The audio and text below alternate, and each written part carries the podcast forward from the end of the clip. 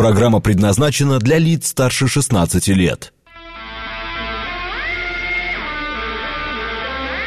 8 часов 7 минут, среда, июнь, день седьмой.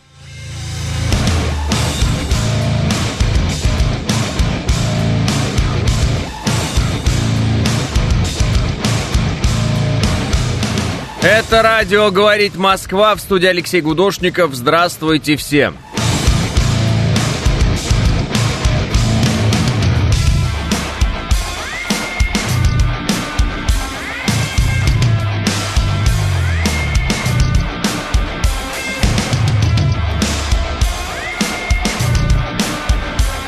Ой, а как бы было бы хорошо, если бы можно было молчать просто потом.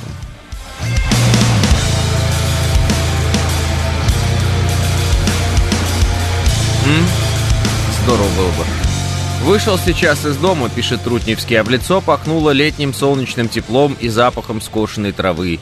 Я даже на мгновение ощутил то забытое чувство свободы и бесконечности, когда впереди три долгих, насыщенных месяца, а не всего три зарплаты, как сейчас. Однако, доброе утро, хороший будет сегодня день.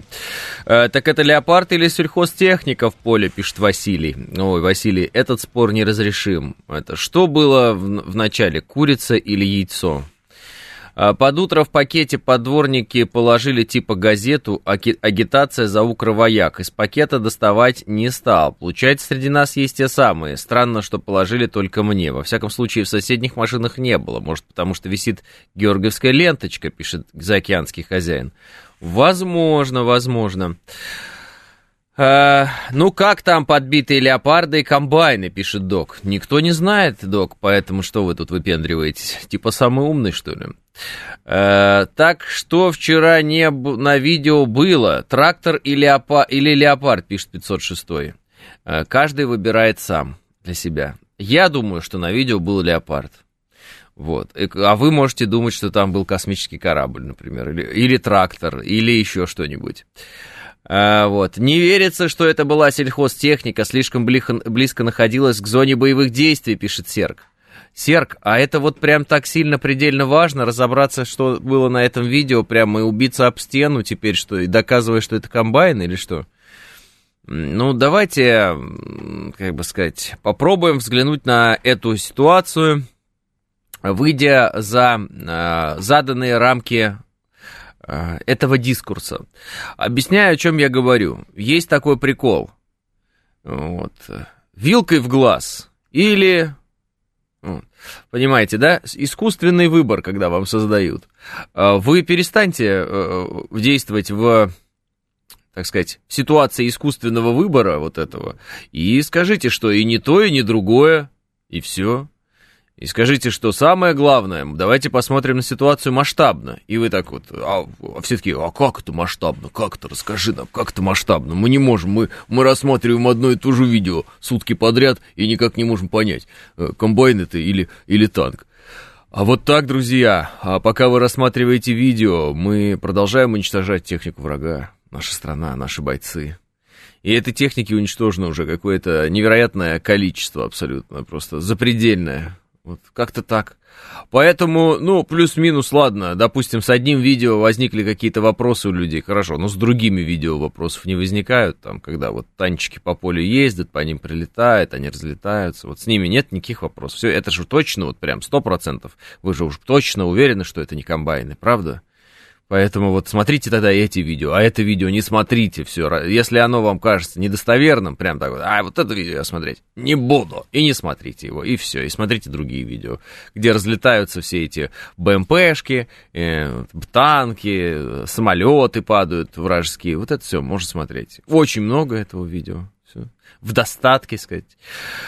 Карлсон еще жив, э, контрреволюционные вещи вещает, пишет Эдмон. Это вы про Такера, который говорит, что любой честный человек, посмотрев на то, что произошло на Каховской ГЭС, скажет, что это Украина. Такер красавчик вообще, сделал по, по красоте. Задолбали там в диалоге солдат, слышно, что это э, на колесах, давай тоже долбанем, пишет Александр. Ой, задолбали, Александр, диалоги солдат и так далее. Вот, видео снимать цепсошники тоже умеют, и всякое умеют. И докладывать звук умеют в интернете, и убирать этот звук умеют в интернете. И э, видео может быть одно, а потом оно может оказаться другим, и пятое, десятое, и может быть ошибка, может быть еще что-то. Я не знаю, вот такое ощущение, что вы живете в каком-то селе, э, у которого как бы вот э, основ, ну, один какой, одна какая-то цель есть, и вот подбили мы эту цель или не подбили мы эту цель. Расслабьтесь, правда. Вы, вы выглядите напряженными все. В связи с тем, что обсуждаете одно видео. Вы остальные видео посмотрите и все. Это забудьте. Все, тогда, если вам не понравилось это видео, вы считаете его недостоверным, я же говорю, прям ставьте на нем мысленно крест, скажите, нет, оно недостоверное, я ему не верю. И смотрите другие видео. Какие проблемы? Хотите, я вам сейчас начну их показывать. Просто я думал, что вам достаточно и того, что вы можете это в интернете смотреть, а я могу показывать. Чу, какие проблемы-то? А, мы хотим видеть шкуру леопарда у ног, пишет Василий. Ну, если вы такой воинственный, Василий, тут вам надо дать копье и с копьем на леопарда, чтобы...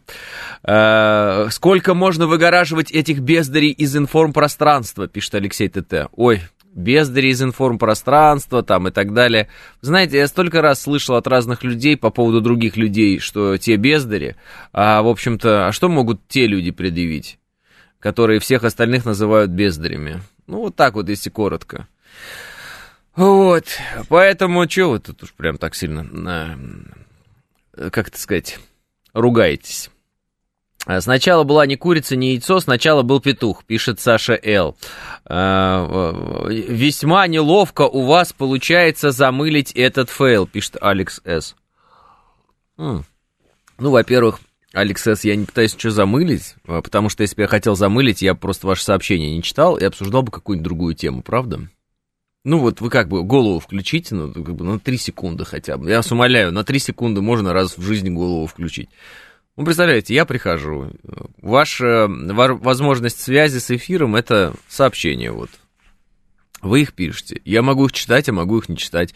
Могу их даже придумывать на ходу, вы понимаете? И могу сказать, Ой, Алексей, вы видели потрясающее видео поражения леопарда, на котором отчетливо понятно, что это именно леопард 2? Какие это? А вот э, э, Ваня пишет, что э, что за идиоты считают, что это комбайн. Вот. А Ирина подключается и говорит, да, действительно, да задолбали уже придумывать какие-то комбайны, и любой дурак понимает, что это вообще маломальский человек с глазами, что это Леопард 2. Понимаете, как устроен мир? Или не понимаете? Поэтому, когда я читаю ваши сообщения, особенно о том, что я что-то замыливаю или не замыливаю, вы как бы должны понять одну простую вещь. Что если я их прочитал, то это значит, что я с вами разговариваю уже откровенно, очень сильно откровенно, понимаете? А могу этого, в принципе, не делать. Но я это делаю. Понимаете? Я могу, например, затаить, вот, э, точнее, скрыть ваше сообщение, ну, для всех, не прочитать его. Это раз. Два, я могу придумать какое-нибудь другое сообщение, которое будет на вас ругаться, например. Правильно? А? Ну, смотрите, я его читаю, значит, я его не скрываю. И два, я не придумываю в ответ вам никаких плохих сообщений. Так и что я замыливаю? М?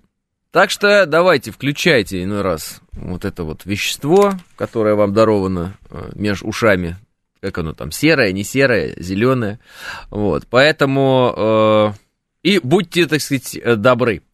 Эм, очень похож на комбайн, пишет Александр. Эм, но что комбайн убирал в июне, если только он не с прошлого года там, пишет Александр Гусев. Ой, я не знаю, правда, Александр Гусев, я не, искренне не понимаю этих людей. Я не понимал людей, которые спорили по поводу э, Бахмут или Артемовск.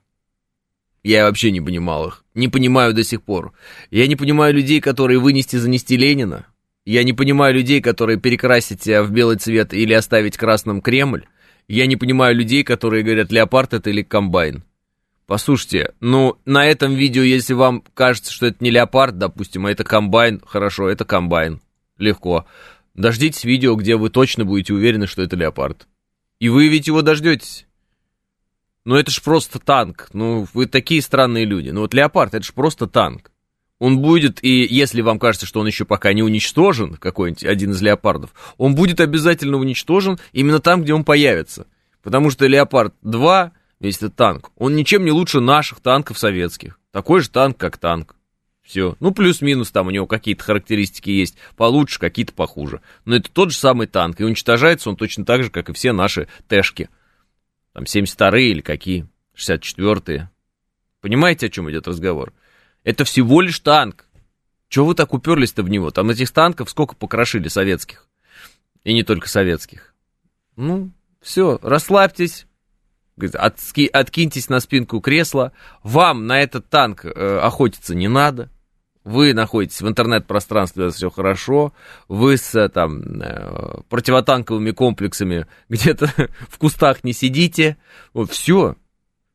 Ждите, вам снимут видео, мы все поняли, что для вас, э, значит, военные действия, это вот кино, игра, надо вот поближе снять, надо вот прямо в танк этот залезть, изнутри его взорвать, ну, надо вот прям в 3D со всех сторон, и еще, наверное, под какую-то очень какую-нибудь грандиозную музыку это все надо делать, вот чтобы это все, так сказать, играло так играло, чтобы, да, вот, вот как-то так.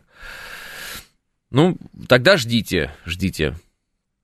А, так и германских танков там положили прилично, пишет Андрей Владяев. Так о чем и речь? Те, и панцергаубицы вон уничтожают, вон видео были, что хорошее видео снято, панцергаубицы, ни у кого вопросов не возникает. Обычно, когда видео снимают, что ланцет что-то уничтожает, он такой хороший, он до предела, просто вот летит ланцет, и вот он уже прям, он так вот, здравствуйте, и вот после этого только картинка пропадает. И ты там все в деталях видишь, лица, улыбки э, восхищенные ВСУшников, которые приветствуют наше чудо-оружие, ну и прочее. Так что дождитесь и перестаньте сами э, нагнетать ситуацию из разряда «это был трактор». Хорошо, это был трактор. Вот, все, расслабьтесь. Все, это был трактор, допустим. Все? Легче стало? Стало. Переходим к следующей теме. Правильно? Ну вот я же... Вот на самом деле вы же чувствуете, что я прав. Вот даже, даже те, кто хотят сказать, Леш, ну ты не прав. Ну вот ну, прав же. Ну вот, вот ведь прав же. Вот на самом-то деле-то. Ну, да никто не уперся, просто это бравурное уничтожение восьми леопардов, а по факту одно странное видео, а награды, наверное, уже кто-то получил, пишет док. И, а что это за вот это странное тоже поведение? А награды, наверное, кто-то получил. Вы хотите награду, док, очень сильно или что? Ну вот честно, вот опять дальше поехали. Допустим, кто-то получил награду, находясь в зоне боевых действий. Как вы считаете, находясь не в зоне боевых действий, вы находитесь вне зоны, незаслуженно. То есть там какой-то человек такой, я тут уничтожил леопард, ему на награду. А он, оказывается, леопард не уничтожал, он, оказывается, уничтожил что-то другое. Или не уничтожил, там, я не знаю. И вы такой, ну это все несправедливо. Так какие проблемы? Вы сильно завидуете наградам боевым? Ну, честно только, сильно завидуете? Если вы сильно завидуете боевым наградам, если вам кажется, что их распределяют несправедливо, и такая награда должна быть у кого-то из, например, вас.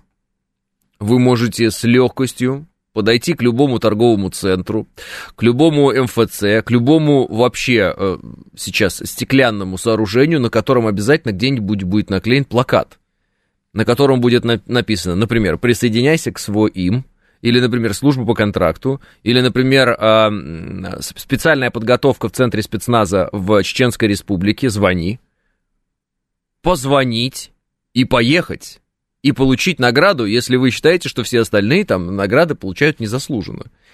Ну, прямо, и вот э, понятно же, это все э, как бы звучит. Понимаете, в чем дело? Если кто-то считает, что кто-то получил какую-то незаслуженную награду, то тогда задайтесь вопросом, а сослуживцы этого человека, которые вместе с ним, рука об руку там, да, э, плечо к плеч, плечом к плечу, спина к спине, э, ведут боевые действия, они типа спокойно это примут?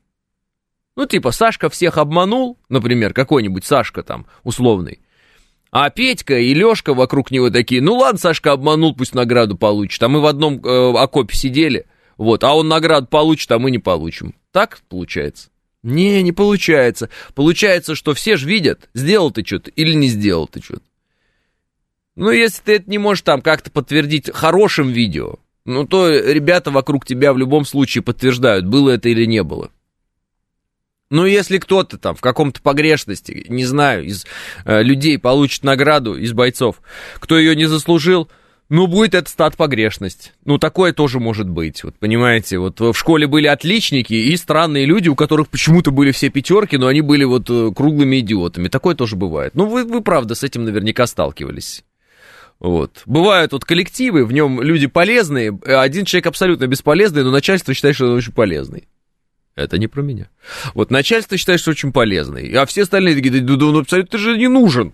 Все, а начальство говорит, а мне виднее, мне виднее. И, ну, допустим, вот такое тоже бывает. Всякое бывает, понимаете? А, разность восприятия. Поэтому я искренне не понимаю вот этого возмущения и вот этого негодования с дивана из разряда «я считаю, что это он получил награду незаслуженно». Ну ты ж там не был, ну ты же не был в этом окопе, ну ты же с этим человеком ничего там не пытался подбивать, не, не атаку отражать, не в атаку тем более идти. Ну чё?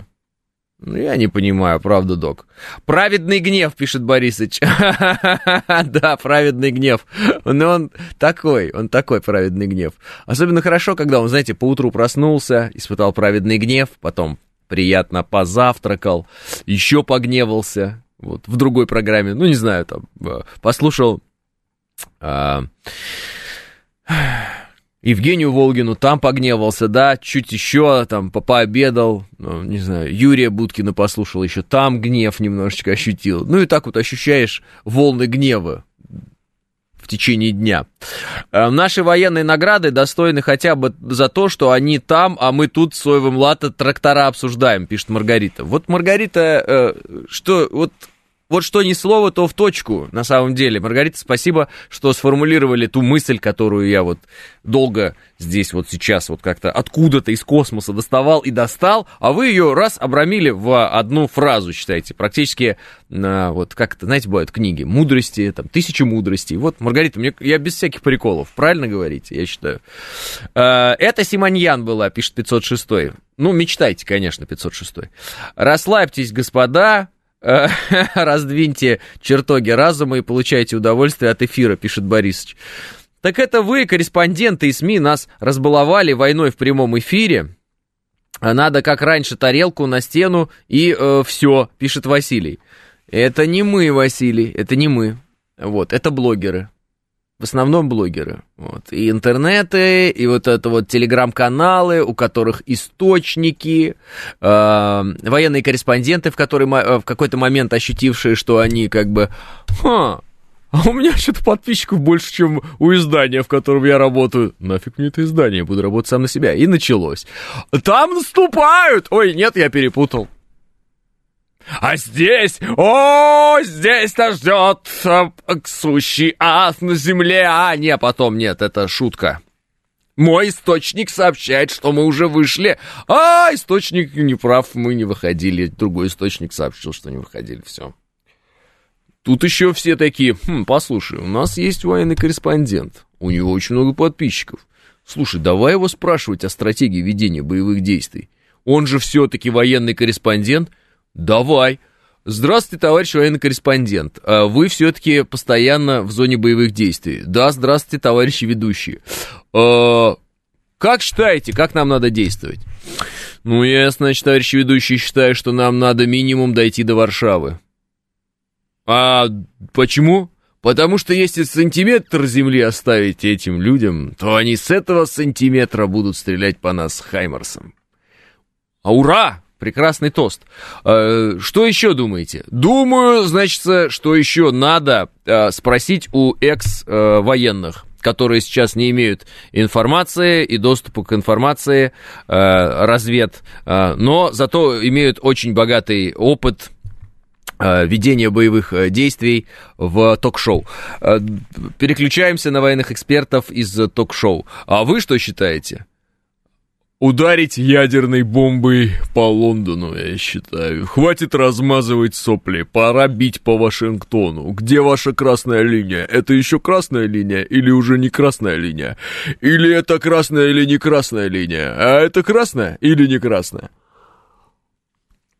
Спасибо огромное, мы уважаем ваше мнение, вот, и Давайте посмотрим, что по этому поводу думает достопочтенная аудитория. Почитаем сообщения. А, это трактор, это трактор, это трактор, это трактор, трактор, трактор, это трактор, трактор, трактор. Ага. Ясно, ясно, ясно, ясно. Спасибо большое. Хорошо. Военные эксперты Шебекина выговорить э, не могут. Вы о чем вообще, пишет Дэн Павлов. Выражаем озабоченность, пишет и он. Угу. А, ну, тогда, ну тогда военные эксперты тоже вещают именно свою точку зрения, а не ходы МО, пишет Василий. Так так оно и есть. Кто Василий до этого догадался, тот живет в светлом мире, э, где меньше нервничает. Вот.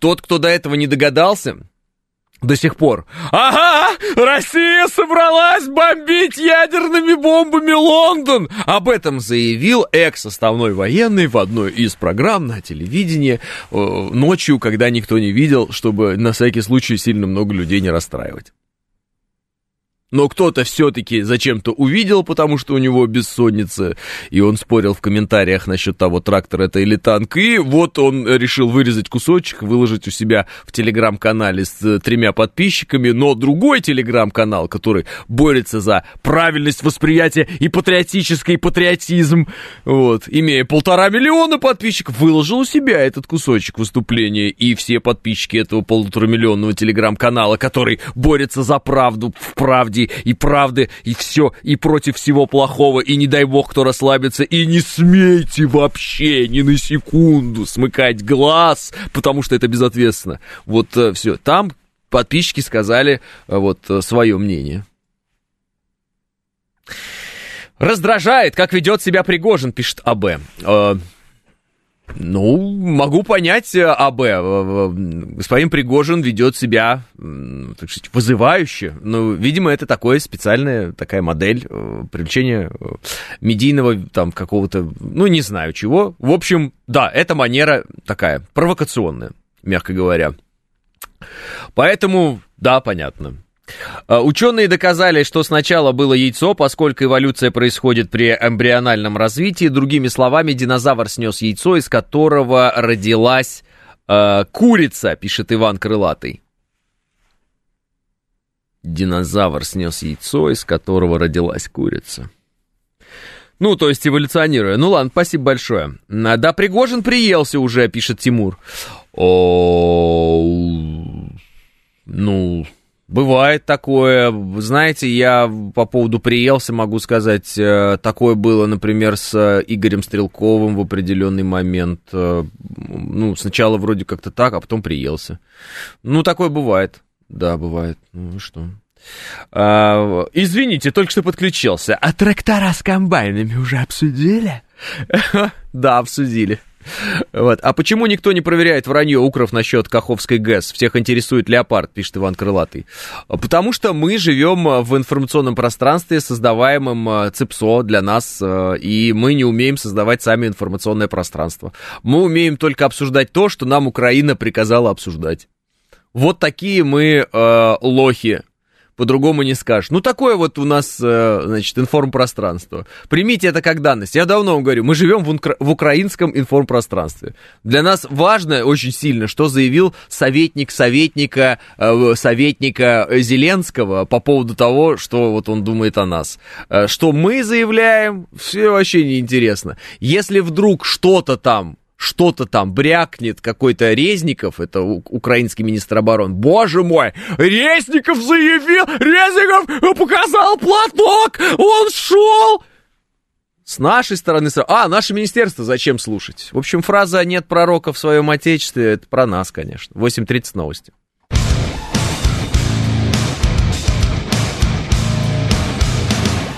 8.36 в Москве, это радиостанция «Говорит Москва», 94.8, студия Алексей Гудошников. Всем еще раз доброе утро, дорогие друзья. Э, есть еще одна важная вещь. Э, видео появилось, публикует Украина.ру. Э, в настоящий момент на Днепрогэс, который контролируется Украиной, шлюзы по-прежнему открыты, а это означает, что руководство Украины не заинтересовано в восстановке наводнения. Ну, Днепрогэс, понятно, она выше, чем Каховская ГЭС.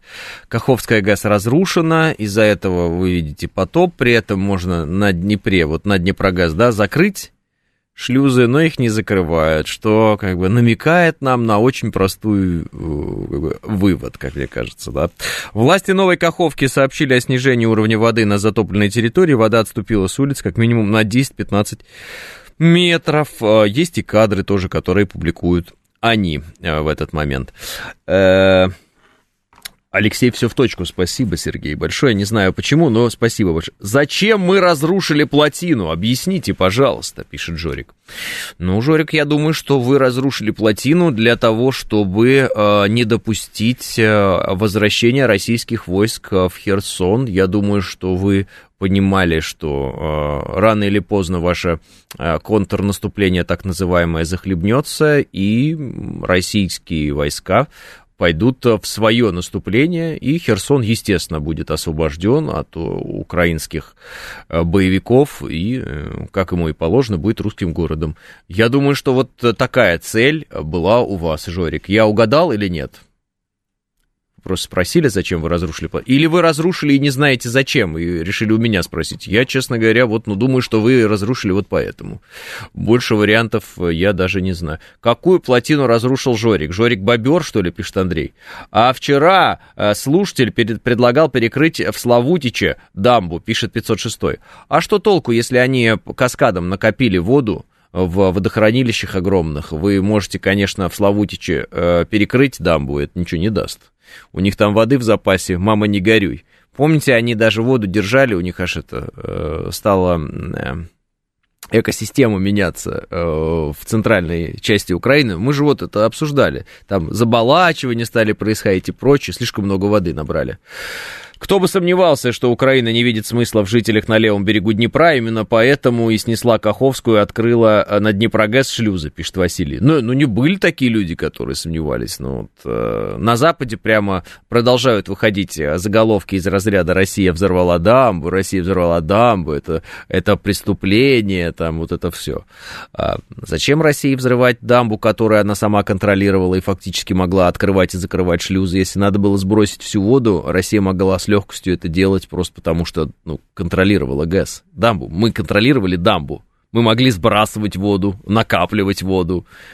Правильно? Ну, вот сами про... Э, почему-то, кстати, никто этот аргумент даже не приводит э, в разговоре. Вы представляете, мы сидим на э, шлюзе. Ну, вот, мы можем открывать и закрывать кран. Мы можем.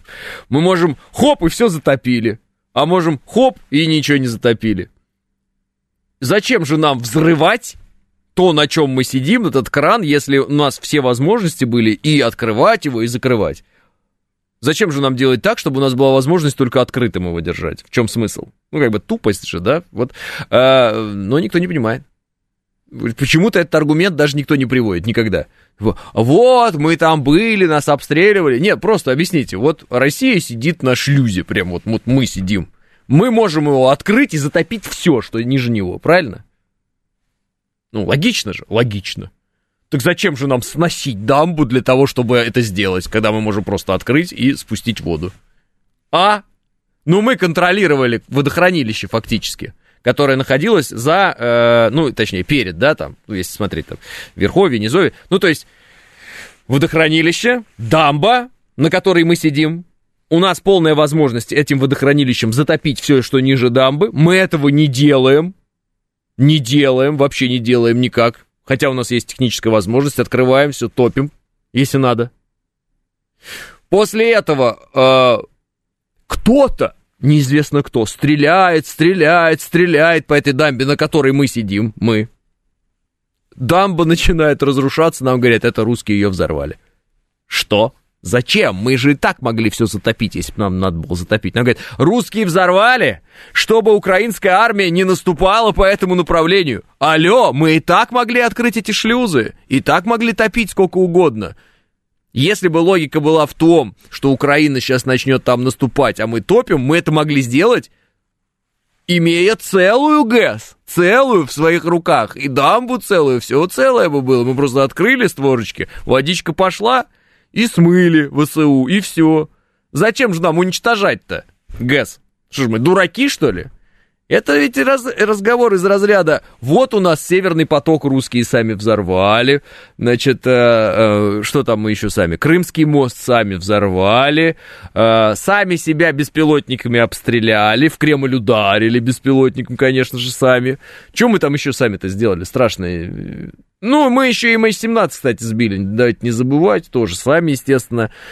Что там мы делали? Вот что мы только не делали, друзья. Все время, вот все беды, которые с нами происходят, они же почему? Потому что мы сами себя убиваем, обстреливаем, сами себя взрываем, все. Ну, мы вообще такие варвары ужасные. Мы все время все сами, вот свое ломаем. Такая фишка у нас, понимаете? Вот. А, ну, есть, судя по западной логике, вот так оно и есть. Кондиционеры у нас постоянно взрываются, пишет Григорий. Конечно. А, потому что мы себя даже на Запорожской АЭС обстреливали, и в Кремль бабахнули, и северные потоки взорвали. Мы, мы непознаваемы, пишет Панк 13. Конечно. Не, ну натурально. Вот мы сидим, я сейчас еще раз эту логику просто всем дарю, кто до сих пор сомневается в том, а кто же уничтожил-то э, Каховскую ГЭС. Мы контролировали Каховскую ГЭС. Мы могли открывать и закрывать шлюзы. Мы могли пускать воду, не пускать воду. Мы могли сделать так, чтобы все, что ниже этой Каховской ГЭС, превратилось в океан. Ну, ну не в океан, а в, ну, в воду. Подводный мир могли устроить там. Э, вот. Нам для этого разрушать Каховскую ГЭС не надо было, не надо. Мы могли спокойно сказать, так, там, Алешки, Новая Каховка, э, там еще какие-то деревни, собираемся, садимся в автобусы, уезжаем. Вот так вот шлюзы открываем, и все сносим на своем пути. И ВСУ все, уплывают куда-то туда, впадают э, в Черное море ВСУ. Понимаете, о чем разговор? Вы же понимаете это? Но мы этого не делали. Почему мы этого не делали, дорогие друзья? Потому что у нас не было такого плана. И мы об этом никогда не говорили, что мы что-то будем там смывать и открывать какие-то шлюзы и прочее-прочее. А вот они на протяжении полугода говорили. И в своих пропагандистских ресурсах, типа Труха, опубликовали, что, мол, вы сейчас там готовьтесь плавать, вот, на уточках. Да-да-да, все есть, интернет все помнит, конечно. И чины у них высокие военные говорили о том, что да, есть такой план разрушить там Каховскую ГЭС, там десантная операция, прочее. И как только это произошло, ой, это русские ее разрушили. А зачем бы мы ее разрушали? Зачем? У нас были ключи, ключи от этой акватории. Мы, мы имели в руках уникальный инструмент. Могли открывать, могли закрывать. Могли топить, могли не топить. А теперь у нас этого уникального инструмента в руках нет. Что ж мы, дураки сами брать и выкидывать ключи от этого уникального инструмента? Ну, конечно же, нет. Конечно же, нет, очевиднейшим образом. Поэтому э, можно, конечно, сколько угодно устраивать клоунаду, и говорит, что а, кто? Бельгийское оружие? У каких-то людей, которые проникли в Белгородскую область, мы о них ничего не знаем, говорит официальный Киев. Мы о них ничего не знаем. Это какие-то автономные группы, где они берут оружие, мы не в курсе. Ну, конечно, маркировка только ваша, а, оружие ваше, которое вам поставлено по так называемому ленд-лизу и так далее, у них в руках, они видео снимают, все понятно. Но вы не знаете, откуда оно берется, они сами в магазине купили, все ясно. Так же и здесь. Ой, Россия сама уничтожила ГЭС. Зачем, если мы ее контролировали? Какой нам резон ее уничтожать? Что ее Украина отобьет, что ли? Да, это логика. Чтобы Украина не отбила ее.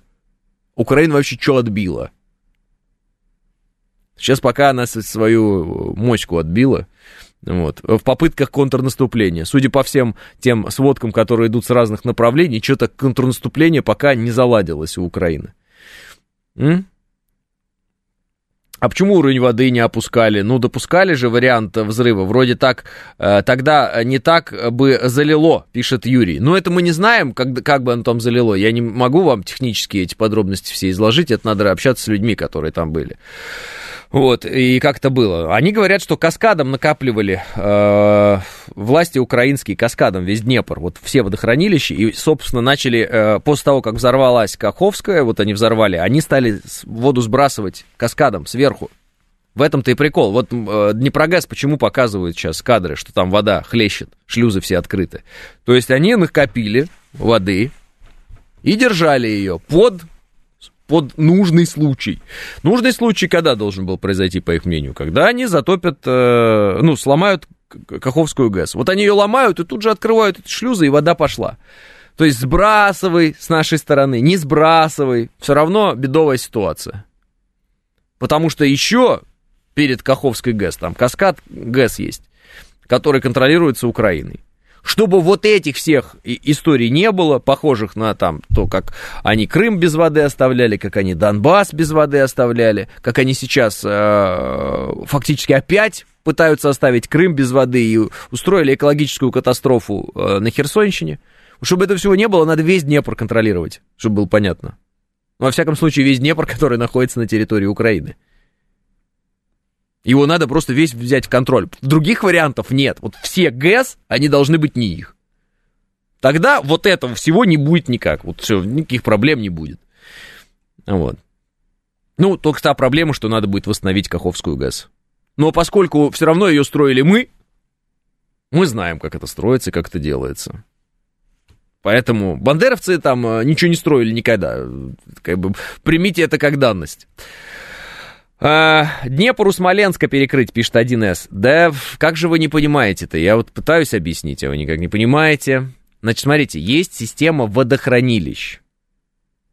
Соответственно, эта система водохранилища, она естественным образом и система сооружений вот таких вот, при, при, которые преграждают путь воде. Для чего? Для того, чтобы вода набиралась в этих водохранилищах и использовалась по назначению. Там, для сельского хозяйства, для людей, там, ну, вы поняли, в широком смысле. Вода, которая нужна для городов и селений и так далее.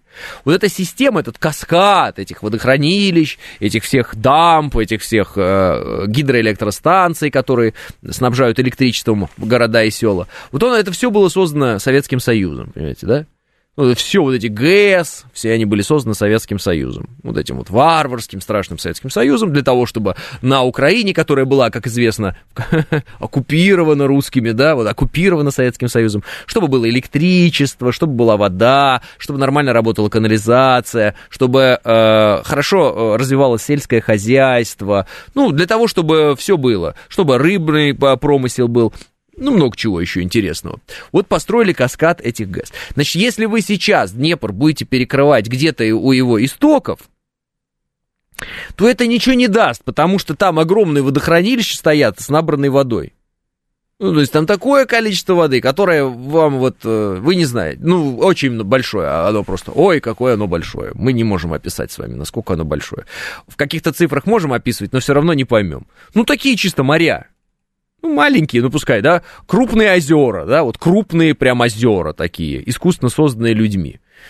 Да, ну, чтобы просто понять масштаб, э, вот есть такой э, канал имени Москвы. Это вот э, иной раз вы даже не знаете, что это канал. Многим, кто вот молодой сильно, или, может быть, малообразованный, думает, о, какая река у нас, пойду вот на речку. Не знаю, вот там в районе э, речного вокзала. Вы выходите, такой, вот у нас тут река, мы гуляем, тут тыры-тыры, а это водохранилище вообще-то, Химкинское, так называемое. И э, это часть э, вот этой вот водной системы, которая в целом называется канал имени Москвы. Канал имени Москвы это такой канал, построенный э, между двух рек, между двух. Э, много километров, он идет больше ста, там все дела, для того, чтобы можно было из одной реки уходить в другую реку. То есть это река, построенная руками людей, для того, чтобы из одной реки в другую, например, мог идти теплоход, или два, или огромная баржа, там, ну, что угодно. Для того, чтобы это все не смывало на своем пути, э, ну, все, что может смывать, потому что вы сами понимаете, это вот искусственная река, а значит, она также, вот, в общем-то, и работает как обычная река. Перепады высот. И с высоты э, течет вниз. Все. Сверху вниз она течет. А, есть каскад шлюзов. Вот в Москве есть эти шлюзы, например, да, вы прекрасно знаете. Есть такое понятие, как шлюзование, когда подходишь ты вот к шлюзу на лодочке, открываются ворота, ты заходишь в ворота, происходит шлюзование, вода поднимается на уровень на какой-то или опускается, в зависимости от того, сверху ты идешь или снизу. Тебя опускают на уровень и пропускают дальше. То есть это такие, ну, как бы, водные ступени получаются. Это визуально, наверное, если вы никогда не видели, что такое шлюзы, вы не поймете, о чем я говорю. Ну, в интернете посмотрите, что такое система шлюзов. Вот, например, канала имени Москвы. Вот представьте, система шлюзов на Днепре. А Днепр это огромная река, огромная, абсолютно просто запредельная. Это вам не канал имени Москвы, это маленькая штучка канал имени Москвы. Но посмотрите, какое огромное Химкинское водохранилище. Просто вот так вот глазами гляньте, скажите, вау, Фу-ху-ху, сколько там воды! Если это просто возьмет и начнет литься вот бесконтрольно, не пойми куда. Что оно затопит? Можно посмотреть, наверняка есть какие-нибудь там выкладки по этому поводу. Что будет, если там шлюзы убрать с канала имени Москвы? Как это будет выглядеть? Да, что и где затопит. Может оказаться, что затопит то, где вы живете, например. Поэтому это очень важная система, именно э, работающая как система, а не как вот отдельная. Знаете, одна ГЭС, и вот мы здесь вот перекрыли, а все остальное, оно вот как-то само собой. Э, нет. Это все единый организм. Это как э, э, сфинктеры э, в вашем, не знаю, пищеводе. Понимаете? Один, второй, третий, они проталкивают пищу сквозь, э, ну, пищевод. В этом задача сфинктеров. То есть сфинктеров на самом деле гораздо больше, чем 4 в вашем организме. Просто раскрываю секрет. Не все знали. Некоторые вообще думали, что сфинктер один. Нет, сфинктеров очень много в организме, и э, их задача вот проталкивать. И вот они проталкивают. Вот. Также и здесь вот э, специальная такая система, которая перекрывает, здесь накопить воды, здесь э, убрать воду, здесь нужно больше, здесь нужно меньше, здесь для снабжения там большого города, здесь для снабжения маленького города, здесь вот засушливое было время, воды скопилось меньше в надо добрать. Это все работа людей, это сложно. И вот это вот э, нарушилось сейчас. Живу возле канала в Химках. Перед тем, как лед встает, вода уходит каждый год, э, но некоторые думают, что пересыхает, пишет э, Самурай. Так каждую весну, когда шлюзы открывают, набережные Москвы-реки подтапливает. Неужели никто не видел, пишет Юрий Р. Вспомните одну из причин отвода наших войск. Если взорвут дамбу, армия увязнет в воде и грязи, и все это замерзнет, пишет Денис. Волга на 150 метров ниже, чем Москва-река. Волжская вода поступает в Москву благодаря системе шлюзов и насосных станций, пишет Елена В. Вот видите? А, Все-таки я предлагаю... А, ну, а с Днепром все проще. Там просто это естественная река, поэтому она от истока идет к, как, господи, устью, дельте. Ну, не проталкивает, а наоборот препятствует, пишет Смит. А, что-то препятствует, э, что-то проталкивает Котоп... Э, Смит. Смит. Потому что если бы ваши сфинктеры не проталкивали пищу, то тогда они бы, в общем-то, пища бы никуда бы и не двигалась, условно, насколько я понимаю. Ну, может быть, нет. А, сфинктер клапан. Проталкивание мышцами. То есть мышцы проталкивают, а сфинктер перекрывает. Хорошо. Тогда тем более это очень сильно похоже на систему шлюзов. Тем более. Вот видите, тем более. Спасибо большое люди с э, э, медицинским углубленным знанием, может быть, даже образованием. Тем более, вот моя, значит, схема, которую я писал, еще больше э, похожа на правду. Uh, шлюз это скорее не ступень, а лифт, пишет э, PS. Да, но вода, вода, PS, обратите внимание, э, вода, она как ступенька получается. То есть, если вы представите себе не сам шлюз, а именно воду, да, это будет ступенька водяная такая. Благодаря вот этой вот uh, шлюзовой стене. Это будет ступенька. Вот, перепад. Э, перед зимой шлюзы открывают, чтобы понизить уровень воды в канале на зиму. Я тоже живу в Химках на канале. Обожаю, пишет Елена В. Прекрасно, прекрасно. Вот мы и э, примерно э, плюс-минус э, поняли, о чем я пытаюсь толковать. То есть, когда и если вы что-то перекроете там э, в Белоруссии, на Днепре или там у нас где-нибудь попытаетесь, это мало что даст, э, потому что э, та тот Днепр, который есть сейчас, это Днепр с учетом тех водохранилищ, накопленной той воды, огромного массива этой воды, да, э, который уже есть на протяжении многих-многих-многих-многих лет. Вот так. Э, не все так просто, как может показаться. Сейчас мы там э, к истоку Днепра придем, ногой его придавим, и э, Украина без воды останется там. Вот. Ну и плюс, сами понимаете, оставляешь Днепр без воды, ну чисто гипотетически даже, если ты это сделал, ты оставляешь и Крым без воды. Да, и не только Крым. И Донбасс. Э, так, даст они э, отовсюду спустят, а мы перекроем и сохраним наше водохранилище, пишет э, Григорий. Ну, если они дураки, они, конечно, отовсюду спустят, но они же тоже как бы не самые откровенные дураки, тоже. они тоже понимают плюс-минус. Лучше о системе каналов шлюзов отвода воды расскажет только Юрий Лоза, пишет 386. Ой, 386. Так смешно, так смешно. Вам в КВН надо. А, Все-таки я предлагаю подорвать Днепрогэс и Киевскую. Вода уйдет в море, Славучич вернется в свое русло, постепенно экосистема вернется в изначальное состояние, а вот киевлянам, днепропетровцам придется туго без воды, пишет Финист. А как крымчанам? Нормально будет, удобно будет. А, это первое, Финист. Как там в Донбассе люди себя ощутят? А, когда и если, как вы предлагаете, подорвется Днепрогэс, э, что будет с э, людьми, которые живут в зоне подтопления? Как вы их будете будете спасать. Поэтому, уважаемый финист, э, мне кажется, ваша идея, она как идея какого-то злодея из э, фильма про супергероев и суперзлодеев. Там, ага, подорвать, все затопит, а постепенно вернется.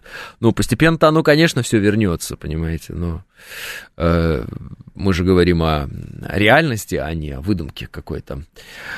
Э, вдоль Крымского моста пустить акведук, пишет ПС. Э, э, в Донбассе вода из Ростова идет, сделали водовод. Сделали, Григорий, но, как я слышал от специалистов, все-таки желательно, чтобы в итоге еще был водовод и из Днепра.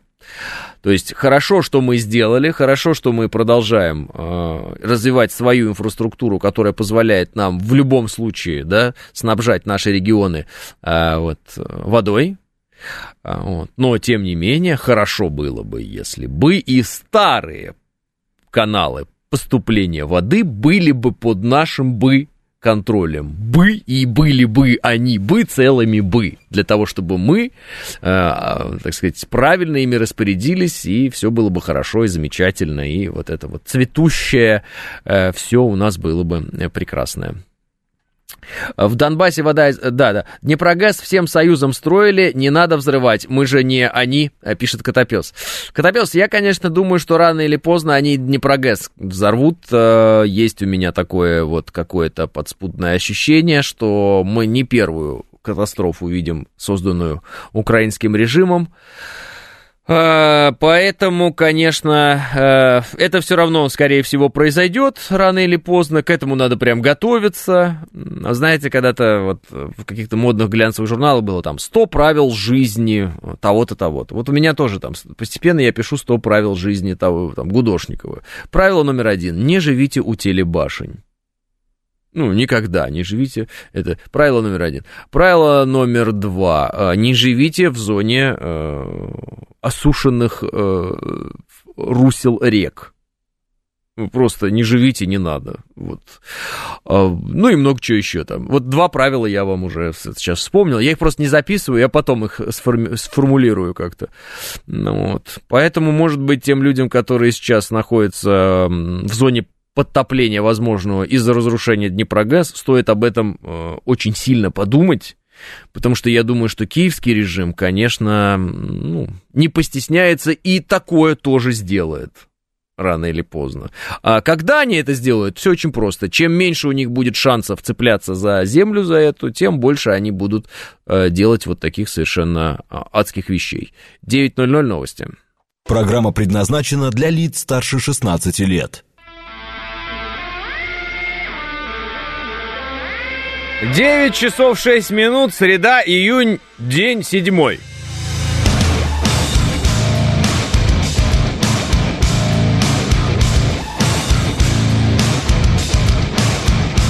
Это радио «Говорит Москва» в студии Алексей Гудошников. Здравствуйте все.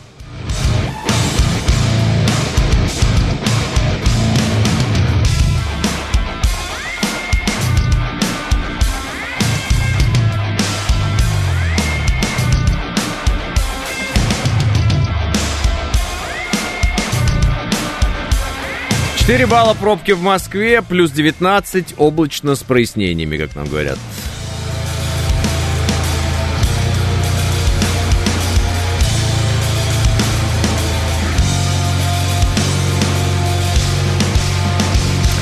Алеша, почему 300 лет каждый день принимают законы и ничего не меняется, пишет 17-й. Так, 17 у меня для вас новость. Крепостное право отменили. Вот. А поэтому, может быть, что-то и меняется, но вам до сих пор об этом не сказали. Э, имейте в виду. Э, повеселила новость, пишет Михаил, э, про космические корабли у США. Конечно, у США есть корабли э, НЛО. Мы всегда видели по телевизору, как армия Читаури атаковала Нью-Йорк. Мы все видели. Там еще Железный Человек всех спас. Да-да-да-да-да. А телебашни, почему нельзя жить у телебашен, пишет Ксения? А потому что надо было внимательно смотреть видео сначала проведения специальной военной операции. И тогда бы вопросов, почему нельзя жить у телебашни, не возникло бы у вас. Из-за излучения, пишет Блишенли, тони.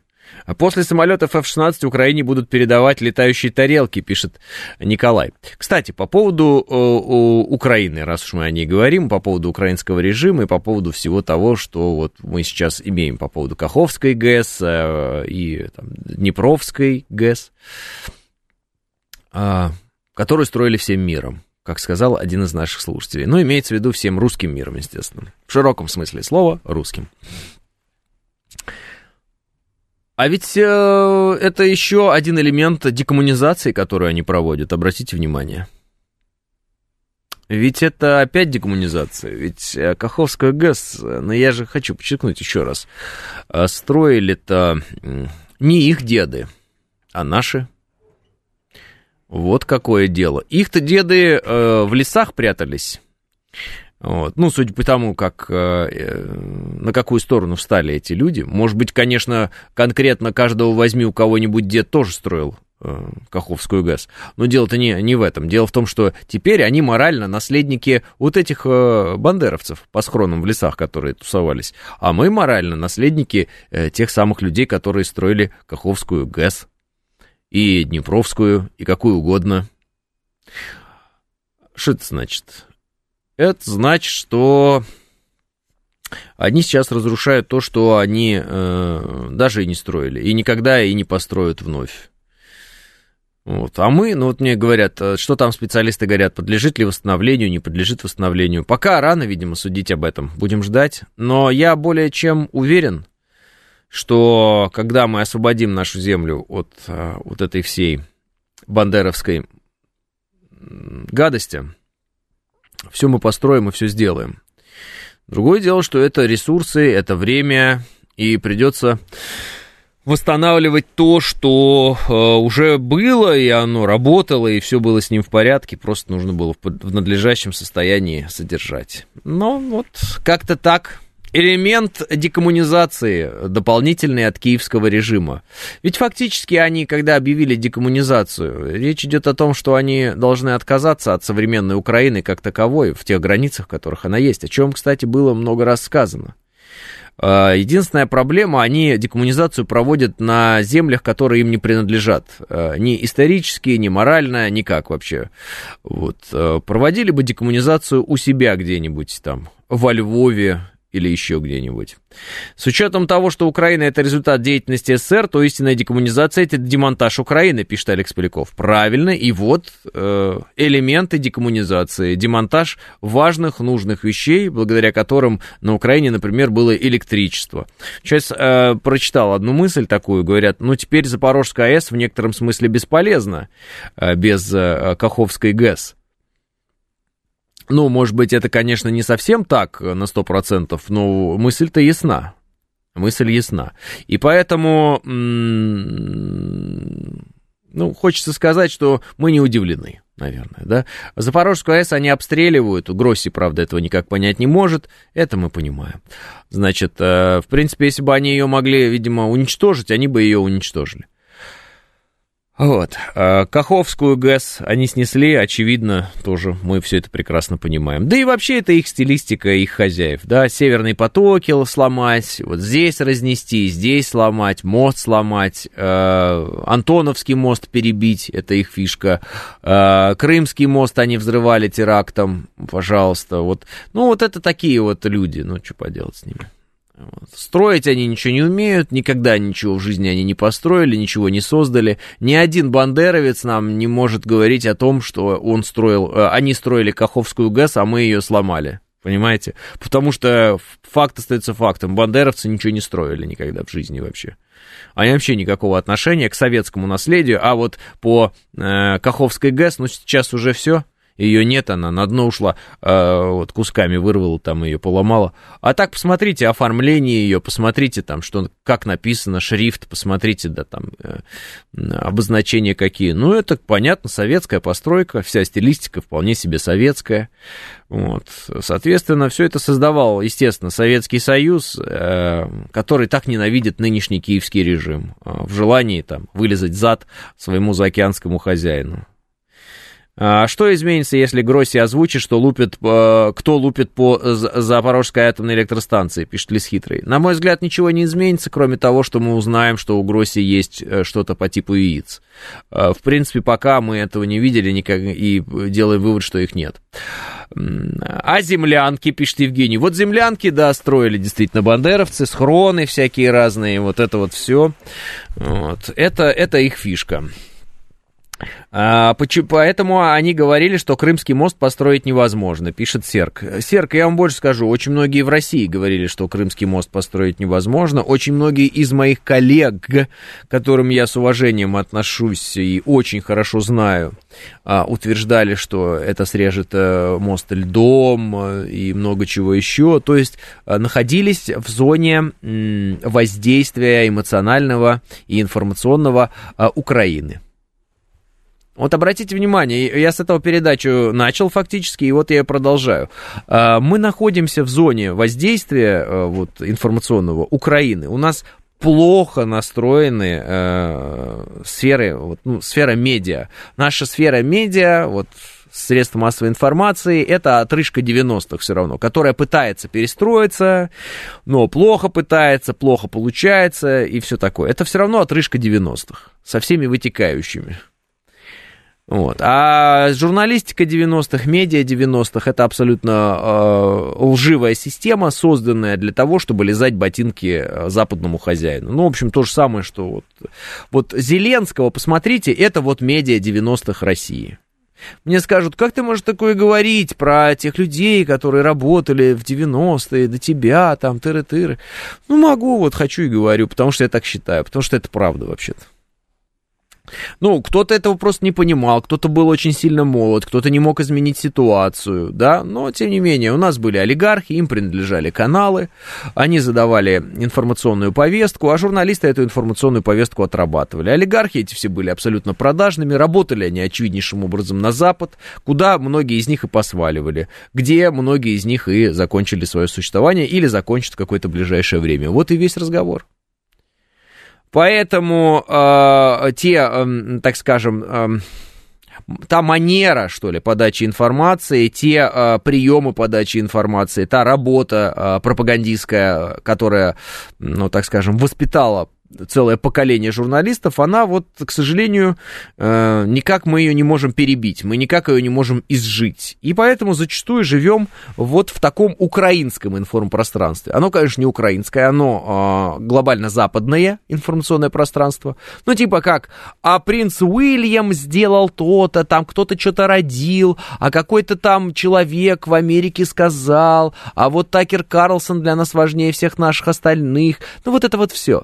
Ну, то есть э, еще раз говорю, э, информация, которая идет оттуда, это сразу истерика, и на веру она принимается. У нас, боже мой, каждое наше видео будут под лупой рассматривать и искать комбайны везде вместо танков. Везде комбайны, комбайны, комбайны и комбайны. Вы поняли, да? Ну, как бы вот, вот такая история. То есть э, мы вот как-то так устроены. И это надо ломать. Это прям надо ломать, а для этого прямо надо э, брать и, э, ну, принимать конкретные решения, на мой взгляд, э, ну, людям, которые имеют возможность эти решения принимать. Вот. Ну, там, конечно, есть проблема, потому что есть такое новое поколение э, таких, знаете, ну, сильно, сильных патриотов, но чересчур сильных патриотов. Так, вы, вы спросите, а что бывает чересчур патриотизм? Бывает. когда он переходит все возможные пределы и превращается в противоположную себе вещь. То есть он настолько сильно э, яркий, что он начинает сам себе вредить и вредить имиджу государства. Э, это тоже не очень хорошо. Вот. Поэтому как-то, как-то, как-то так. А, и превращается в квас, пишет Панк 13. Он превращается в фанатизм, а, пишет Елена. Да и фанатизм даже это в определенном смысле, если речь идет о патриотизме, это может быть здорово. Другое дело, что э, не навреди. Должен быть все-таки принцип, как у врача, у работника медиасферы, не навреди. Ну, знаете, у нас в порывах рассказывать правду некоторые забывают, что какую-то правду лучше не говорить. И вот сейчас вы скажете, что? Какую-то правду не говорить? Что, хотите врать людям? Э, нет, хочу победить. Хочу победить. Э, интересно представить себе, как же и что думали люди, какие соцопросы проводились среди нашего населения в годы Великой Отечественной войны, когда они были оккупированы, э, ну, три, а то и четыре года в некоторых местах э, немцами. Вот, например, человек три года живет под немцами. Семьи там и так далее. Что он там думал?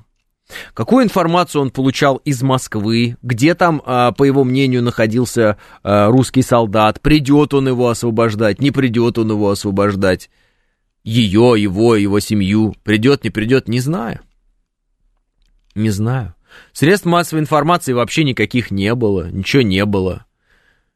Ты узнавал, что тебя освободили в тот момент, когда тебя освободили. Не более, не менее того. То есть это не так, что «Ага, наши там идут, им осталось еще». Нет. Не, ну понятно, что слухи, там еще что-то, пятое-десятое, но в целом как-то так.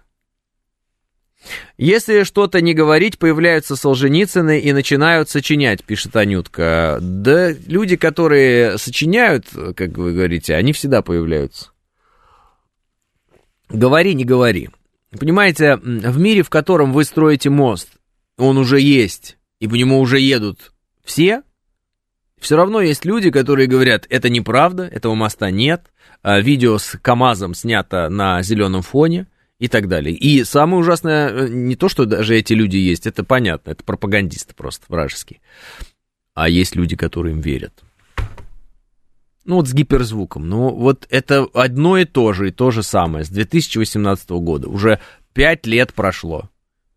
Это мультики, это мультики. Я говорю, пока в голову не прилетает, вот, это все мультики.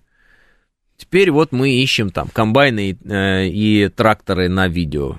Вот все, у нас есть одно видео с зоны проведения СВО, других видео у нас нет. Мы вот теперь сидим и гадаем по силуэту, трактор это или не трактор. Вот у нас как бы такое вот у нас узкое восприятие, у нас вот такое вот туннельное зрение, мы им видим.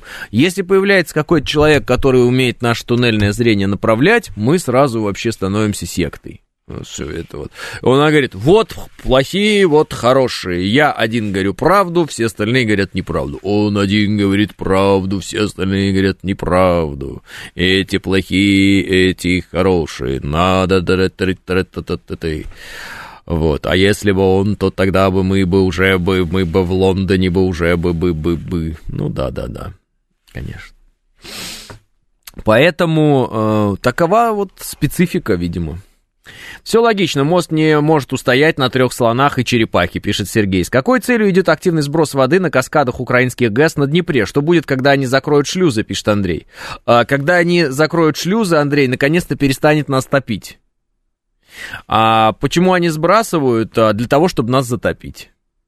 Что доказывает, что Каховскую ГЭС взорвали они взорвали Каховскую ГЭС и открыли шлюзы на других ГЭС, э, чтобы затопить э, все, что можно затопить. И рассказывать про то, как Россия устроила экологическую катастрофу. Шлюзы закройте вместе с поддувальниками своими, и сразу же экологической катастрофы не будет. Закройте шлюзы.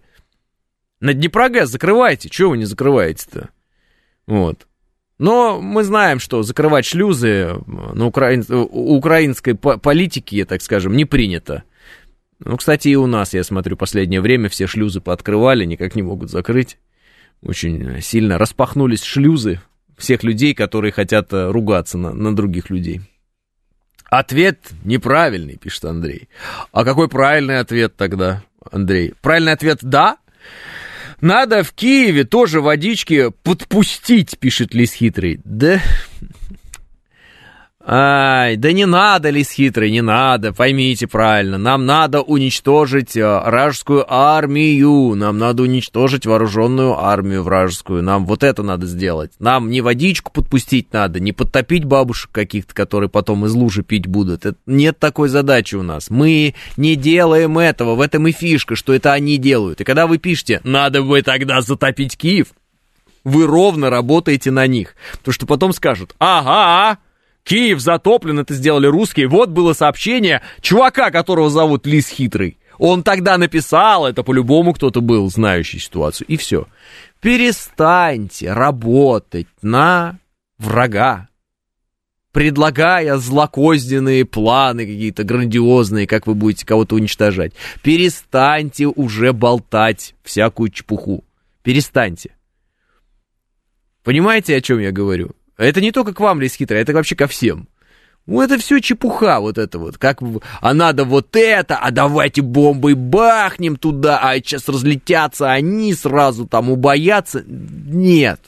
Если бы ядерная бомбардировка какого-то города решала исход войны, уже бы давно она была осуществлена. Дураков нема, как говорится. Дураков нема, все, их нет. Все все прекрасно рассматривают все варианты, рассчитывают. Вот. Это сложный конфликт.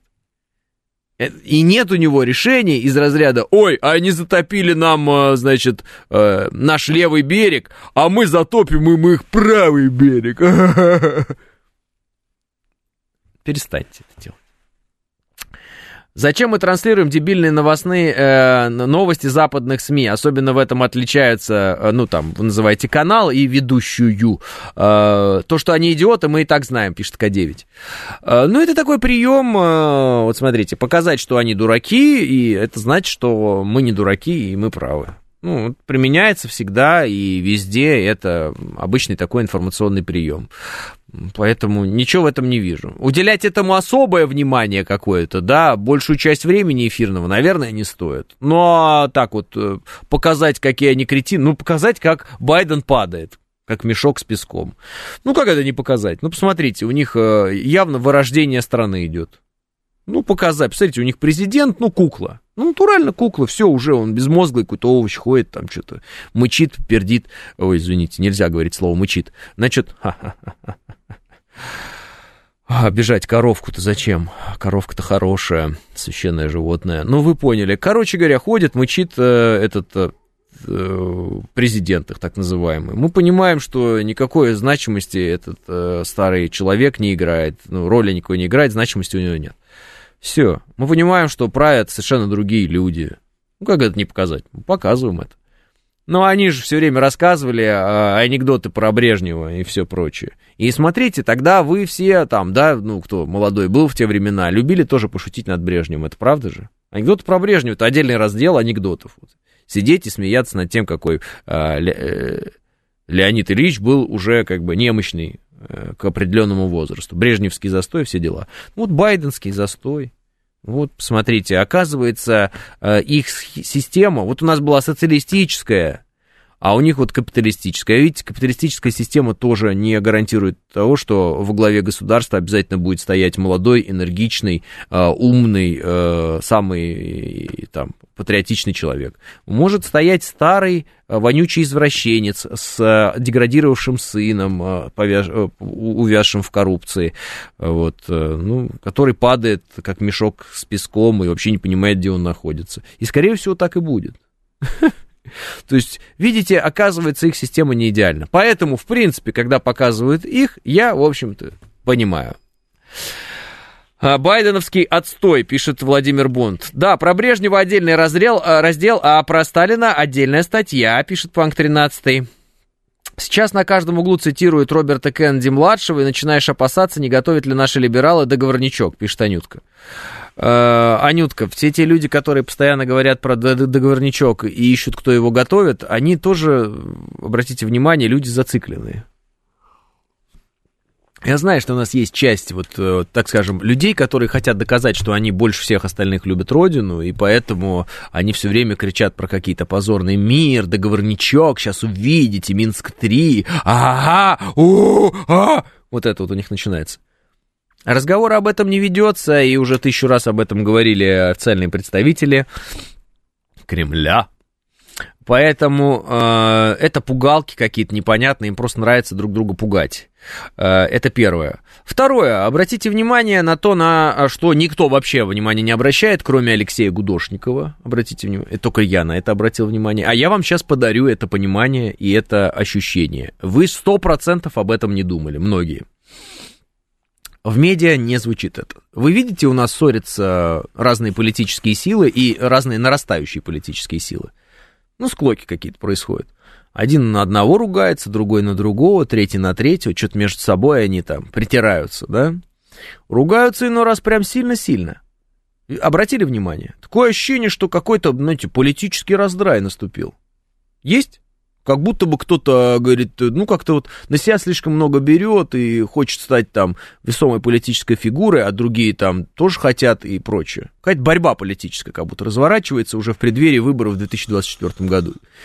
Есть такое ощущение?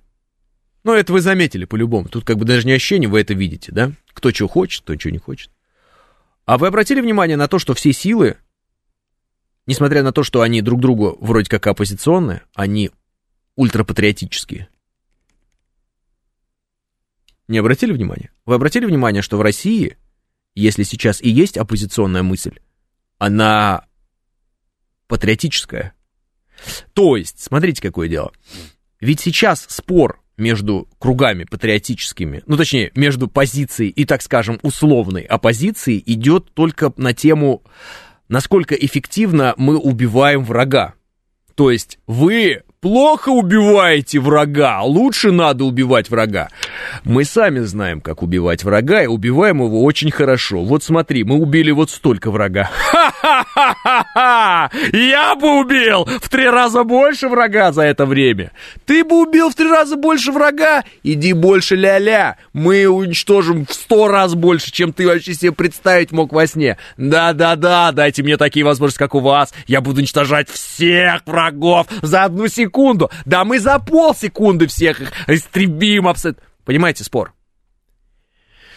Что это значит, дорогие друзья? А это значит, что в политическом пространстве России абсолютно не осталось места чмошникам, которые ненавидели Россию и желали ей поражения. Все те люди, которые сегодня спорят между собой и, э, так скажем, в политическом э, ключе они спорят на тему, как быстрее бы могла Россия победить врага. И никто из них вообще, вообще даже близко не помышляет о том, чтобы где-то там сдать какие-то позиции, что-то такое. Сейчас фактически идет, ну знаете, как это раньше говорили, соцреализм. Хорошее с превосходным соревнуется. Вот понимаете, вот сейчас соревнование идет, кто круче, круче истребит врага. Все. Вот какая политическая сейчас ситуация в России. Патриотические силы разные. Хотят доказать и показать, что они самые эффективные для страны. Вот что сейчас происходит. А когда такое было в России? А черт его знает, а я тогда еще даже и не родился. 9.30 новости.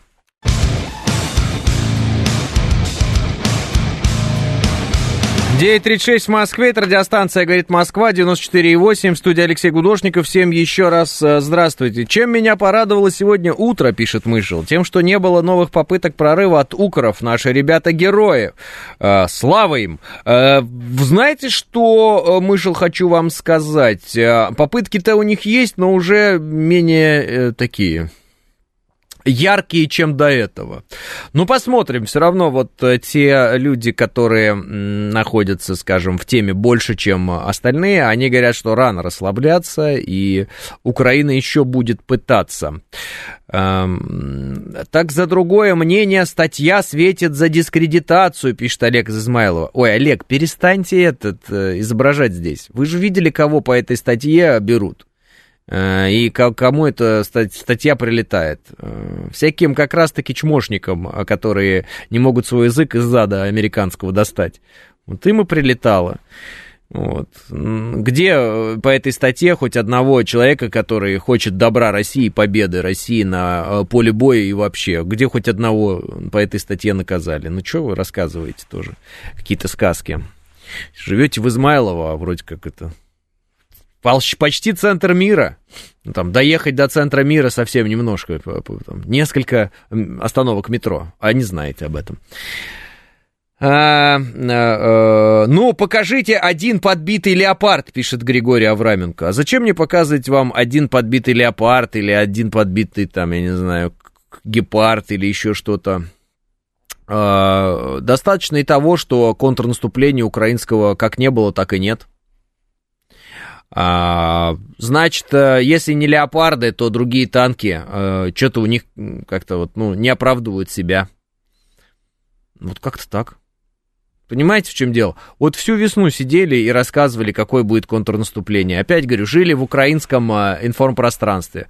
Ой, контрнаступление, они готовят контрнаступление, у них будет контрнаступление, сейчас они как контрнаступят, контрнаступление будет Украина. Такое будет контрнаступление, ой-ой, готовьтесь, готовьтесь, готовьтесь. Все, все, до майских праздников будет, будет, будет, будет, будет, будет. Все, ну понятно, в майские праздники они будут сейчас контрнаступать, будут наступать наступать, контрнаступать. Вот 9 мая, 9 мая они будут контрнаступать. Будут. Все, все уже подготовлено. Сейчас они как наступят, все, все, ага, мы тогда узнаем, ага, сидели, чем мы занимались, а сейчас они как наступят.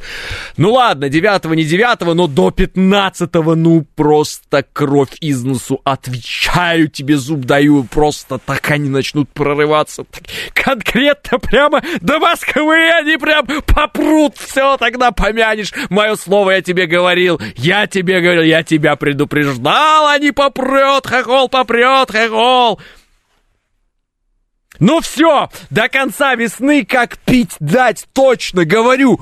Ведь Подоляк говорил же, в Крыму они будут до конца весны. Ну все, до конца весны, все, подыши, иди воздухом на улицу, выходи еще немножко, еще вдохни воздух, еще посмотри на Москву, которая еще пока Россия. Все, все, НАТО там, Дефендер собирает, Дефендер там, самолеты летают, наши границы, они будут прикрывать, пойдут в атаку, F-16, мама, мама! Ну, это если смотреть э, ток-шоу российские, вот, э, заявления экспертов на российских ток-шоу, военных экспертов. Ну, натурально мне человек в глаза говорил, я вам говорю, с 1 по 9 мая начнется Третья мировая война. Jesus Christ! Серьезно, что ли? Чё не началась-то? Вот. И вот каждый раз это, вот каждый раз, весна кончилась, вот уже лето, что там, 7 дней. Вот мне сейчас, я каждый раз спрашиваю у всех военных экспертов, говорю, господа, вы лучше меня знаете? Когда уже можно будет сказать, что их контрнаступление захлебнулось? А то Дмитрий Песков вот сказал вчера, что захлебывается. Как бы захлебываться нет военные эксперты все, рано, рано еще говорить, что захлебнул. Еще надо уничтожить тысяч сто пятьсот украинцев, тогда мы будем с уверенностью говорить.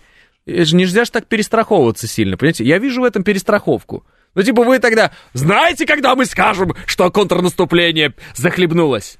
Украинская. Когда мы будем в Варшаве? Ну, это понятно, вот этот пафос весь. Я же вас спрашиваю про конкретное вот это анонсированное контрнаступление, которое они прям готовили, готовили, готовили, готовили, готовили, готовили, готовили, готовили, готовили, и... и... и... и... Все. Или нет? Или еще пока как бы тужатся они, у них еще красное лицо. Че, где результаты-то? О, фланги, фланги, мы не удержим фланги, нам, конечно, мы все умрем. Не могут они взять фланги, смотрите, наши враги. Что такое? Что такое? Почему не могут? Может, потому что у нас бойцы крутые? Может быть, потому что наши парни работают? Может быть, потому что надо верить в наших людей? Может быть, потому что надо верить в нас, во всех, в наш народ?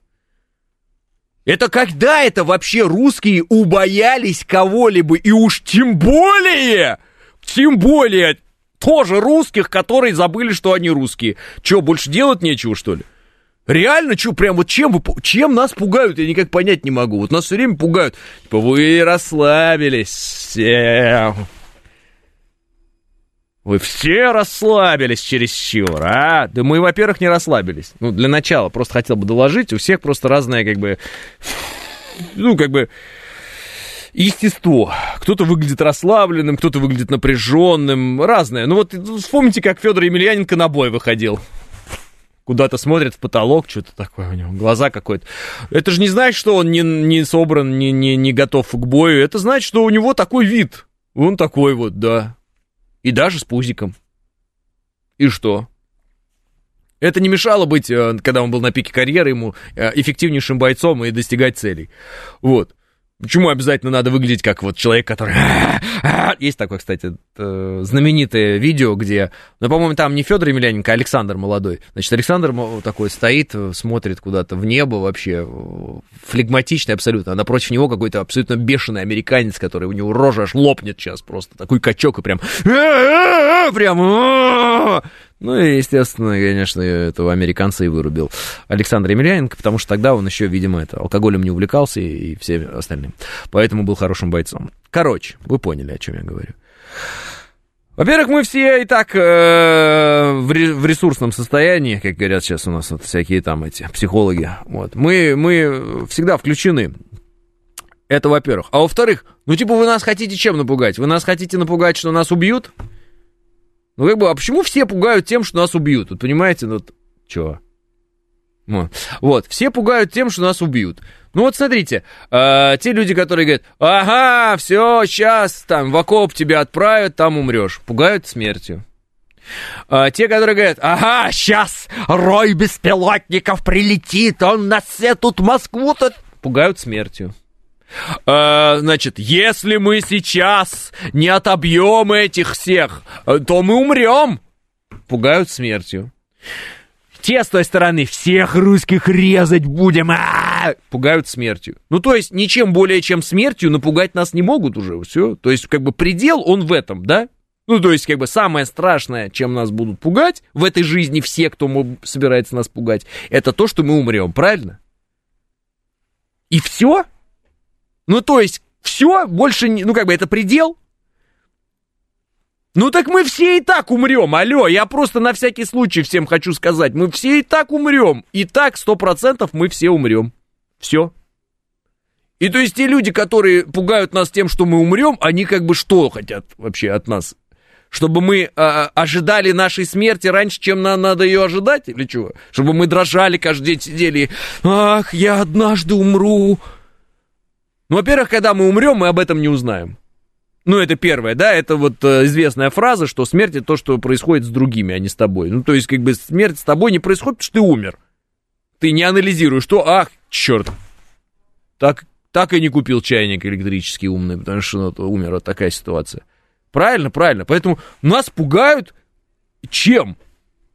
Тем, что мы, типа, лишимся бессмертия, но у нас его нет, мы не, не бессмертные изначально.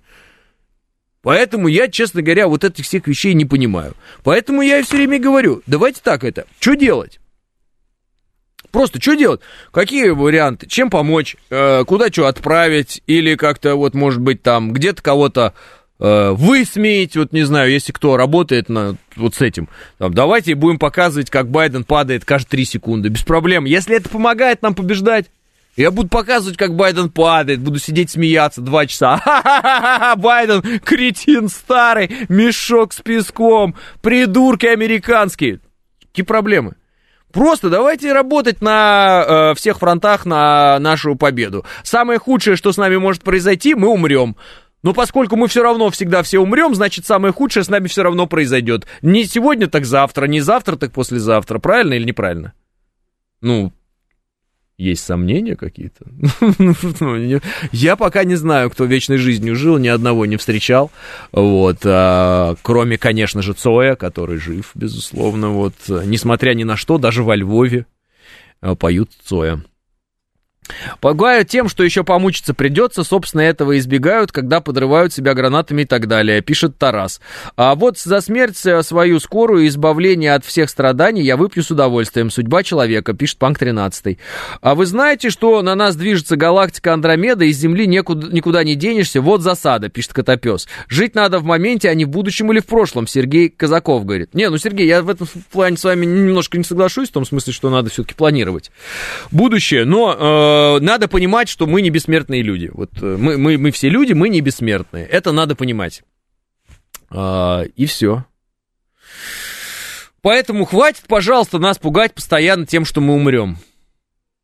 Вот. Давайте э, просто будем стараться прожить так, чтобы э, это все было не напрасно. И э, не напрасно были э, те жертвы, которые приносит наш народ из века в век, э, борясь со всякими тварями, которые к нам постоянно лезут на нашу землю. Вот э, им постоянно что-то надо. Всякие чмошники. Вот э, давайте с ними просто бороться максимально эффективно, а для этого я предлагаю э, э, отбросить в сторону вот эту вот эмоциональную составляющую, где мы все все время э, рассказываем друг другу, как мы будем в страшных мухах умирать. Вот, все равно будем умирать. И, кстати, зачастую, э, ну не зачастую, а бывает такое, что люди без всяких военных действий умирают в страшных муках от страшных болезней, просто потому что такие вот страшные болезни. Уходят тяжело люди, и это полным-полно таких событий. У вас, может быть, у кого-то знакомые были родственники, которые уходили тяжело. Вот. И в этом смысле, может быть, э, если бы у них кто-нибудь когда-нибудь спросил, когда они в болях этих всех уходили, а может быть, лучше бы пуля, они, может, и выбрали бы пулю, я не знаю, то есть, правда. Я правда не знаю. Иначе бы вот этого института эвтаназии, не, ну, просто его не было бы. Когда люди просят, типа, избавить их от страданий от этих и так далее. То есть э, разная у нас у всех будет судьба, э, и далеко не у всех она будет классная, такая э, легкая, все будет замечательно, а потом мы в кругу родных и близких вот сделаем последний выдох безболезненно, просто уйдя в сон вечный. Ну, это вообще единицы такого, э, такое получат э, избавление, так скажем, от э, всех страданий и прочего, вот в виде такой вот какой-то смерти в кругу друзей, близких, там, каких-нибудь правнуков, которые просто будут сидеть у смертного одра, сможем попрощаться и прочее. Это единицы такую смерть получают, в принципе, в этой жизни. Это такое великое, наверное, ну, можно сказать, смерть это же ужасно, да, там, ну, человек уходит, но, типа, великое счастье попрощаться со всеми родными, успеть там вот это вот все, чтобы они с тобой прощались, ты с ними попрощался. Это вот, наверное, каждый мечтает именно так, чтобы сложилось, да, его, его жизненный путь закончился именно так. Но только единицы э, получают такой конец. Э, а бывает по-разному. Поэтому я все-таки еще раз хочу сказать, что мне не нравится, когда э, нас, э, ну, враги-то понятно, это их цель, вот нас запугать. Когда мы сами себя загоняем вот в эту ситуацию истерики постоянной, какой-то страха, ну, что толку-то? Бояться, не бояться? Ну, вот что толку от этого бояться? Вот какой толк нам от того, что мы боимся или не боимся? Ну, вот честно, никакого же. Ну вот Андрей мне пишет, я даже Андрей, наверное, читать не буду, очень такое личное сообщение вы написали как раз вот о, там, о ситуациях, когда тяжело уходят родственники. Давайте я просто, я прочитал, я увидел, Андрей. Спасибо вам за а, то, что откровенно пишете, поддерживаете в этом смысле, да, а, ту, ту идею, которую я пытаюсь донести. Только я прошу вас, не надо ее потом извращать и говорить типа, ага, Гудошников говорит, лучше там с оружием в руках, чем там еще, все равно все умрем, а, такой фаталист нет, я не об этом говорю. И смысл моей речи, он не в этом заключается абсолютно. Он заключается в том, что э, торопить, конечно, смерть не надо. Не надо. Не надо э, лезть Э, специально под пули там, да, вот прямо на себя вызывать огонь, не надо провоцировать, не надо этого делать. Но и э, запугивать нас, пожалуйста, э, я всех прошу, кто там с нами э, в одной лодке, вот, врагов я ни о чем не прошу, их не надо ни о чем просить, их надо заставлять выполнить то, что мы от них требуем, вот. Ну, всех своих, в широком смысле, я прошу, перестаньте друг друга пугать, пожалуйста, вот этими вещами. Ну, как бы перестаньте просто это делать в определенный момент э, и э, поддерживайте друг друга. поддерживаете. Вот что нужно развивать в себе силу, не соплей висеть на других и истерики свои перекидывать на них, чтобы они вас постоянно успокаивали. Скажи, а почему? А это что? А это то? А это? А если? Ну, хотя бы в этом, э, в этом бою не проигрывайте врагу. Хотя бы в бою э, внутреннего вот этого мира, да, своего. Ладно, во внешнем там не можем, э, некоторые из нас там, ну, не, не имеют возможности, не умеют, не могут, боятся там дать отпор. Ну, хотя бы духовно дайте отпор. Духовно хотя бы скажите, что они вашей душой и вашим сознанием, вашей... Э,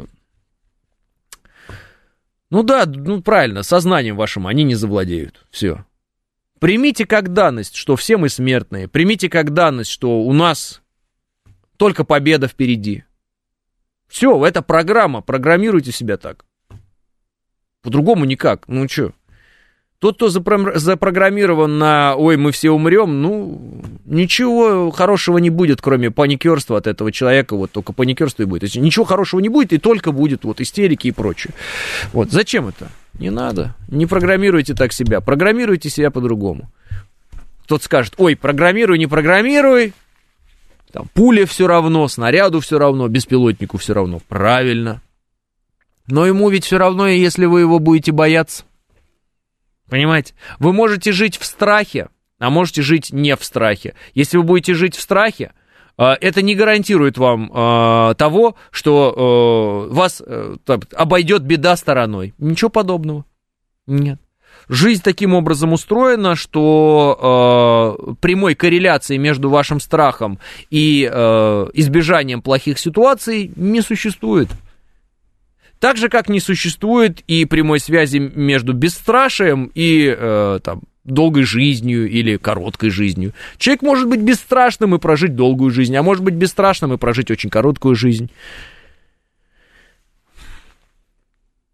Понимаете, э, настолько много переменных, да, я не буду говорить, что все в руках Господа, да, я не буду это говорить, почему я хочу достучаться и до тех людей, которые, ну, нерелигиозного восприятия. Так много переменных, так много вещей происходит одновременно вокруг нас и внутри нас, что мы не можем это проконтролировать. Ну, мы пытаемся, да, там, ходим к врачу, проверяем здоровье, э, там, учимся эвакуации здания при пожаре, э, ну, не знаю, делаем техосмотр автомобиля, чтобы там колесо не отвалилось на дороге где-нибудь, но всегда есть какие-то вещи, которые мы не можем просчитать и которые мы не можем проконтролировать. И эти вещи, они в любом случае будут э, вносить коррективы в то, что происходит. Понимаете, о чем я? Поэтому те люди, которые говорят, у меня есть рецепт победы, там, э, в этой войне. Дайте мне, и мы сейчас это все сделаем. Ну, например, человек какой-то в интернете что-то там для себя открыл. Допустим. Скорее всего, он не прав. Он может верить в это. А, его желание может быть настолько горячим, он настолько может быть э, человеком уверенным в своем желании вот этом, да, и что вот именно он, он знает как, но это может быть не так. По одной простой причине, он может споткнуться где-то идти. Раз, расстроиться в тот момент, когда не надо расстраиваться, его, его могут дезинформировать, э, он может, э, да мало ли что может быть, мы все люди, мы вот здесь есть, здесь нет, вышел, отвернулся, что-то произошло, повернулся, уже вроде произошло. Давайте не будем забывать, что до начала специальной военной операции большинство из нас и понятия не имело о том, что она начнется. И предсказать этого не могли и не знали, как это будет. И, а те, кто предсказывал, э, говорили совершенно разные вещи. И кто-то и про три дня говорил, а кто-то говорил, что это на годы, а кто-то говорил, что э, мы там пойдем на Киев, а кто-то говорил, что на Варшаву. А в Варшаве сидели э, на компьютере, смотрели, как они с Россией будут воевать, и оказалось, что Польша продержится 4 дня. А сейчас мы видим вот, как развиваются военные события. А оказывается, ядерное оружие это не игрушка, которую которую можно применить в любой момент, оказывается, есть э, тонкости. А жизнь в ее полноте, сражение в полноте, э, вот, да, всего того, что происходит, понять, наверное, никому не дано, потому что мы не боги. Но мы можем, по крайней мере, по крайней мере, какие-то вещи, которые реально зависят от нас, а от нас реально зависит наше настроение. Каждый из нас имеет возможность себя держать в руках на самом деле. В руках, просто научиться себя дисциплинированно держать в руках, это уже половина дела. Не сидеть и, а, кто же там, а, а что же будет? Сразу на, на гора выдавать. Ну, посмотрите, как действует враг. Они находятся в ужаснейшем положении. У них страшнейшие потери. Их э, ВПК это несуществующая вообще выдуманная величина. Они воюют на том, что им скидывают старый хлам вонючий какой-то там, да? Ну и бывает не хлам, конечно. А вот на этом всем. И рассказывают, как они сейчас до Москвы дойдут и прочее, прочее. Ну так они и раньше рассказывали, что они до Москвы дойдут. Но пока исторически так получается, что за последние там, ну вот эти там 8-9 лет фронт-то продвигается не в сторону Москвы, а фронт продвигается в сторону Киева. Ну так просто, на всякий случай напоминаю. Что, не так, что ли? Так. Поэтому первое, что нужно научиться делать, это самообладание. Учиться надо у людей, которые этим владеют в совершенстве. Я считаю, что один из таких людей это наш президент. В любой ситуации выходит президент, ты на него смотришь и думаешь, слушай, по-моему, все хорошо на самом деле. А мне казалось, что это плохо, а президент вышел, я посмотрел, хм, он уверенный, он улыбается, он разговаривает спокойно. И это вселяет э, веру в то, что мы победим. Учитесь. Вот есть примеры, пожалуйста, людей, которые э, правильно научились с собой справляться в первую очередь. И тогда уже можно, наверное, когда ты научился справляться с собой, потихонечку помогать другим справляться с собой. И когда-нибудь, наверное, если ты научился справляться с собой, остальные люди тебе тоже будут доверять и говорить, ну, доверяться тебе и говорить, слушай, он научился справляться с собой, может быть, он и нам поможет как-то справиться с собой, как-то наладить ситуацию, сделать ее такой, чтобы она была, ну, по крайней мере, не гнетущей психологически. Чтобы она нас не давила изнутри, не, унич... не выжигала нас вот этими истериками. Понимаете, о чем я говорю? Ведь многие, не находясь в зоне боевых действий, не приближаясь даже там на тысячу километров к зоне боевых действий, уже внутри проиграли и выгорели. Вот те многие, которые сейчас плачут и кричат про трактор, те многие, которые кричат, что они сейчас в Москве будут, те многие, которые кричат там про эти беспилотники украинские, что прямо а, -а, -а где, что...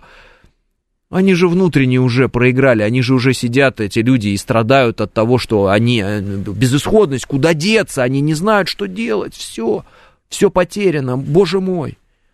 Разве человек, он может в таком состоянии быть полезен всем и самому себе? Да нет, его надо спасать, ему надо помогать, психологически помогать человеку надо, э, настраивать его. А как было бы здорово, если бы он в себе нашел силы самому найти настрой правильный, и еще и другим бы помог. Мы бы только сильнее стали, правильно? Ну, я так думаю. 10.00 в Москве. Прощаюсь с вами до завтра, и да пребудет с вами сила.